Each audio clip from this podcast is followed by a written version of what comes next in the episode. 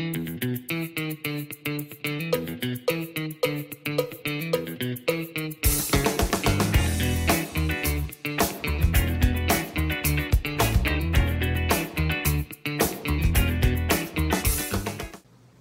家好，欢迎来到股气，感谢大家今天的收听。那我们今天要讲的议题是，川普前任美国总统川普警告美股太高了，大规模通膨将至。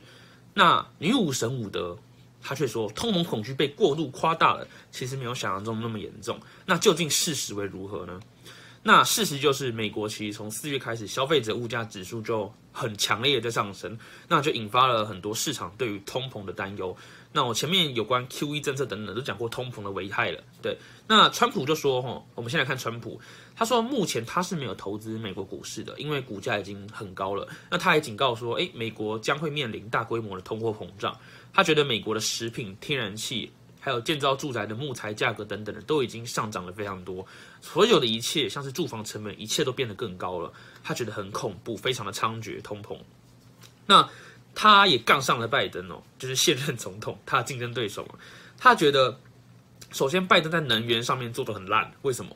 他觉得自从拜登上任之后，哎，原本在拜登上任之前好好的，在他川普卸任之前，美国能源其实已经独立了。但是他觉得拜登让美国独立不复存在。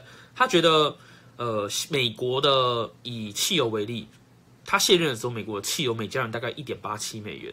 但是现在在拜登上任之后已经翻倍了，甚至未来可能会涨到三四倍。他觉得这个都是拜登政府的能源政策非常失败所误。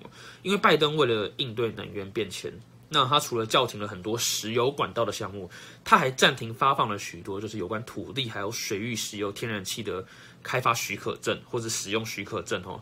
对，那他杠上拜登的除了能源，第二个就是纾困金。他觉得，诶，美国在这个四月的费用。非农就业数据其实不如预期，他因为觉得说拜登的失业救济金阻碍了人们重返工作岗位的心态，导致劳工短缺，没有人愿意回去工作，这是个 problem。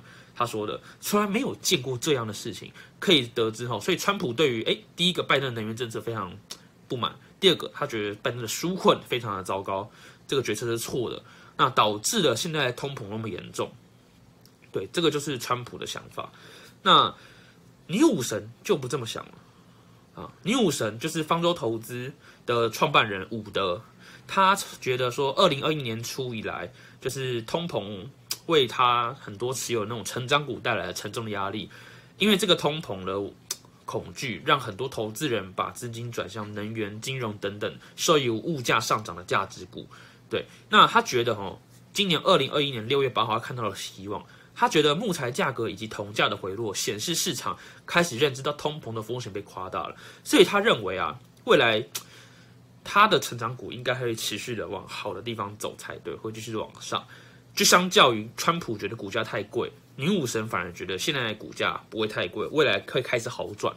那我个人啊，在这两个人的想法之间，我是稍微比较认同川普的。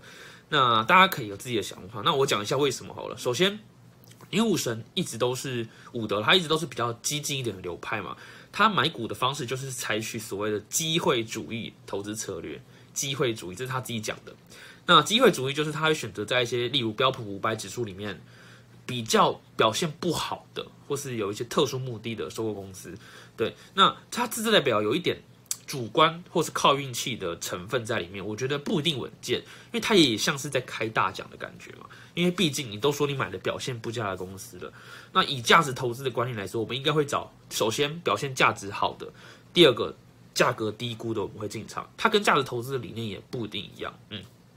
而且这种名人的话，就像是女武德，呃，女武神武德，女武神武德这种名人的话，我会开始思考说，哎，毕竟人都是利益生物。你看看之前马斯克。